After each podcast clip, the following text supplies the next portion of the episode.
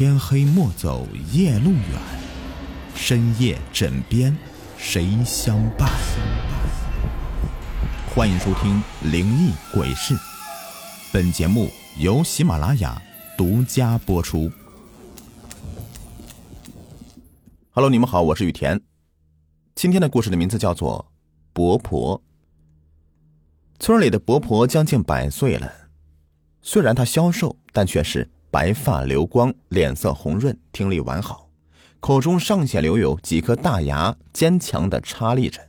那一餐呢，两小碗饭不成问题。他平时就喜欢坐在村头的大榕树下，笑眯眯的看着村里的娃呀蹦来蹦去的。到了晌午。稳定的生物钟一到啊，他便开始打盹了。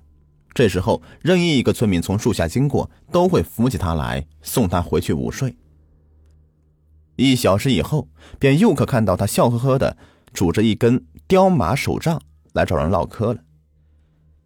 看这情势啊，伯婆定要成为完美的跨世纪老人了。村中的老一辈人都说。伯婆之所以如此的健康长寿，与她年轻时的一段神奇的经历分不开。话说那年的七月十四，正是我们乡间所说的鬼节。按照当地习俗，这已婚嫁女子呢，要在这一天准备好纸衣、冥币、畜禽、花果贡品，回娘家祭拜祖先。而娘家的这些活动呢，夫家一般是不便参与的，因为夫家自有祖先要祭拜。所以啊，女子只能独自一个人早早出门，再在太阳没落山之前回来。伯婆呀，早已为前几年去世的父母准备好了漂亮的纸衣、鞋袜和大把花花绿绿的冥币，怕父母在阴间会冷着。他又特别嘱托了乡里的折纸匠，专门打造一个高大的灰纸暖炉，再带上生情一二、花果一篮，便早早的。到了大哥家一起祭祖。想起昔日父母尚在世，每当伯婆回门的时候啊，父母无论多忙，定要放下手头的活儿，与子女们一起在院子里热热闹闹的杀鸡宰鹅。母亲慈爱，搬凳子唠家常；在父亲呢，虽然严肃，却总会因为在厨房里面白切鹅、偷吃鹅掌，被小外孙给抓个现行而闹得尴尬，再而金牙憨笑。这时的娘家呢，是何等的温馨和幸福。想不到，转眼间，自己竟成了没爹没娘的孩子。娘家没了父母，自己也就失去了人生的第一个，也是最宝贵的一个故乡。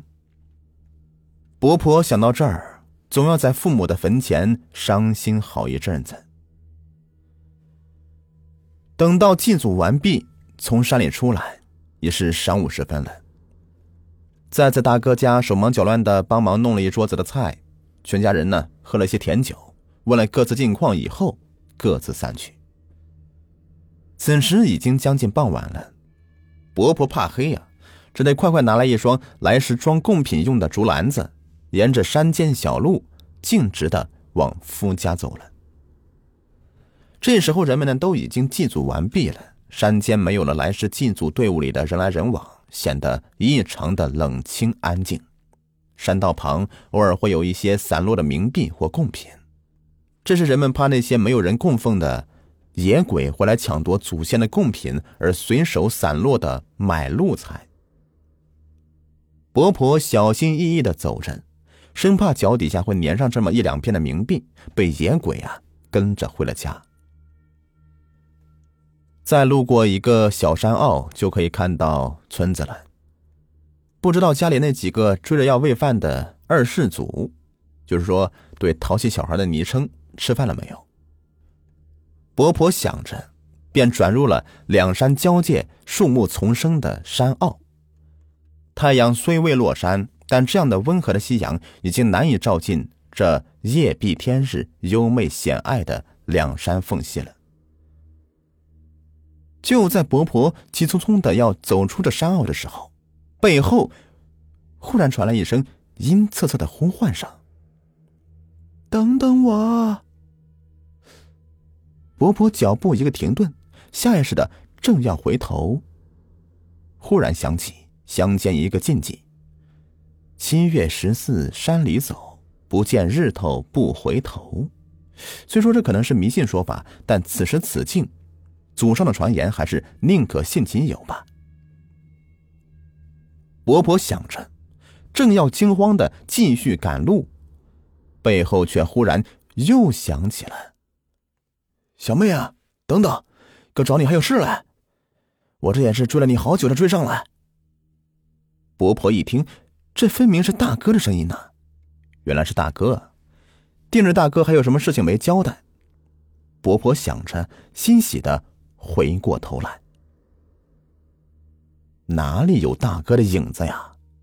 只见近处一棵琼枝干枯的大树下，定定的站着一个蓬头垢面的瘦小老妇人，全身用腐烂的发黄的粗麻布包裹着，眼眶、脖子上面都留下黑臭的浓浆，就这样的赤脚站在树下，洼地的水渍处。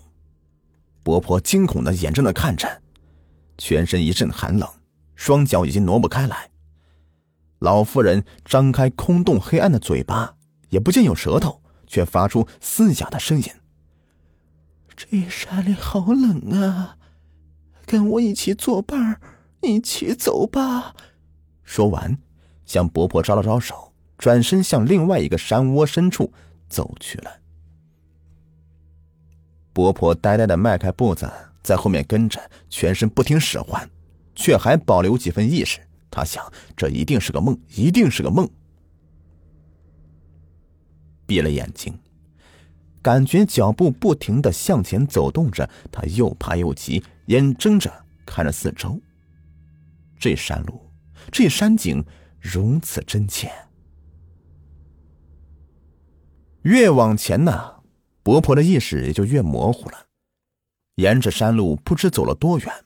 只感觉那晚的月光是又圆又低，照的路面苍白苍白的。那老妇人一路上只是絮絮叨叨的怨说着儿孙不孝，已多年不上坟了。老木棺材被水渍泡，尸骨腐烂，只能做个阴冷的孤魂野鬼了。不知何时，前面那个苍白佝偻的身影回过头来，肮脏僵硬的脸，怪异的一笑。坐在路边的野草堆上，拍拍身旁的位置，让伯婆坐下，说：“哎呀，饿了吧？这年头也没什么好招待的，就将就着吃两碗米面再赶路吧。”只见他拿出两片大树叶，弯折成一个小碗，碗里不知何时竟盛满了白花花的面条，端到伯婆面前。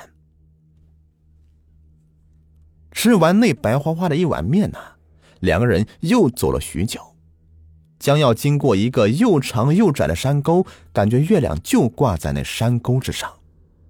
伯婆正要跟着转进那山沟呢，这时候阴暗处却闪出一个衣着华丽的白衣老人。那老人一手挡住进口处的伯婆，厉声喝道：“别走了，回去吧。”再过去，你真的回不来了。浑浑噩噩的伯婆这时一惊啊，热汗涌上，顿时清醒一半。抬头看看四周，圆月正在中天，山间一片苍白，自己一个人站在大山口前，四野无人，重生偶发，哪里还有那老妇人和白发老人的影子呀？伯婆大惊啊，茫然失措。只沿着苍白的山路往回撒腿就跑，才跑出一小段路，就感觉头晕目眩的，肚子鼓胀，胃里面是翻江倒海，如锥般的疼痛啊！伯婆紧捂肚子蹲下来，口中黑瘦的咸液如粗线般的挂落在嘴边，他只能躺在草丛里面小息一会儿，依然是喘气不已。不一会儿，伯婆便晕睡过去。话说这边夫家眼见是天色已晚，伯婆迟迟未归，几个孩子啼哭着要娘，全家人都急得像热锅上的蚂蚁。丈夫不再是望眼等待了，叫上几个本家汉子，拿着手电火把，便沿着山路要到大舅家问讯。几个大汉子走到村外阴暗的小山坳处，前头的丈夫火光一照，便看到山路中间那一对散落的小竹篮。这个魁梧的男子捡起篮子一看，正是妻子出门时所带之物啊，心里不免一惊：难道妻子回到这里是出事了？众人用火光四周的扫照着，四野除了密林和一棵干枯的大树，却什么也看不到。众人急匆匆的沿着山路寻找，边寻找边故意发出大声响，就是不敢在此时的黑夜的山野里呼喊伯婆的名字，怕山野邪祟记了伯婆的名字。直到赶到大舅家的时候啊，一路上也再未见到伯婆踪迹。从熟睡中醒来的大舅一家，听闻妹子失踪了，俱是大惊啊！急急披了衣服，便叫动全村的汉子上山找人。夫家这边也派出几个人去叫响了全村人的门。两个村庄的几十条汉子举着大火把，牵上家犬，浩浩荡荡的就上了山了。顿时，两村之间的大山野上是人声鼎沸，犬吠声此起彼伏。众人是劈草翻石。山野踏遍了，忙了大半夜，却也没有发现伯婆的一丝踪迹。无奈之下呀，只得扩大搜索范围。火把队伍沿着山路进到深山里，走过几个山外山来找人。第二天早上，火把早已经烧尽了，阳光普照，众人睁开充满血丝的大眼睛，口中干苦。准备叫几个大汉回去打些凉水，上山继续寻人。此时，吠声响起，走在西北口方向的几个大汉突然喊了一声：“啊，鞋子！这里有一个鞋子！”声音刚落，接连的又喊了一声：“嘿，人在这里啊！”众人是惊喜万分呐，冲向山口，就看到距离山口处不远的伯婆蜷缩身体躺在茂盛的草丛中。身上盖了一些带叶的小树枝，衣服上沾着黑黄的泥浆，口中黑色的涎液慢慢的流出。光着一只脚，全身是汗渍粘稠，已经是昏迷的不省人事了。丈夫眼眶红润，二话不说，抱起伯婆便往山下赶。众人有的帮忙拾起伯婆的鞋，有的帮忙扶正伯婆的头。有的在前面开路，一行人是翻山越岭，匆匆忙忙的到了山脚村子里。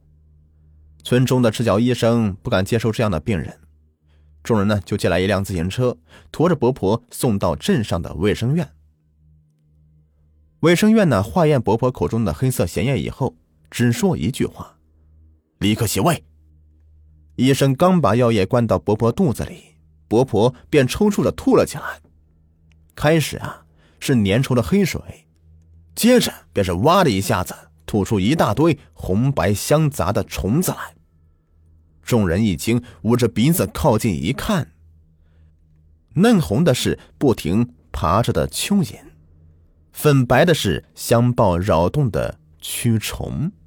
病房里顿时一阵恶臭，有几个戴口罩的小护士走出门外也吐了起来。伯婆呀！在卫生院里面躺了整整一个星期，才勉强的恢复精神。至于伯婆为什么会吐出一堆蚯蚓和蛆虫，医生的解释是：伯婆患有夜游症和轻度的妄想症，病发时很可能吃入一些幻想中的食物。在家里休养一个月，伯婆的脸色终于由黄白变为平日里的润红了。伯婆始终记得那天蓬头垢面的老妇人。和那个吼叫挡路的白发老人，两夫妇找来乡里的术士，挑出一个好日子，到事发的小山坳里找到那棵枯树下的水渍洼地，掘地数尺，便挖出一副被水渍泡的腐朽的棺木。轻轻的揭开棺木，里面的尸身早已腐烂，乱骨中留有一些发黄的粗麻布片，铜骨上面长出黑霉来。在术士的指引下，两夫妇找了一块风水宝地，捡起老妇尸骨，重新的埋好，买来漂亮的纸衣、裤子、鞋袜，他叫了乡里的折纸匠造了一个灰纸暖炉，摆上更多的贡品，虔诚的祭拜一番。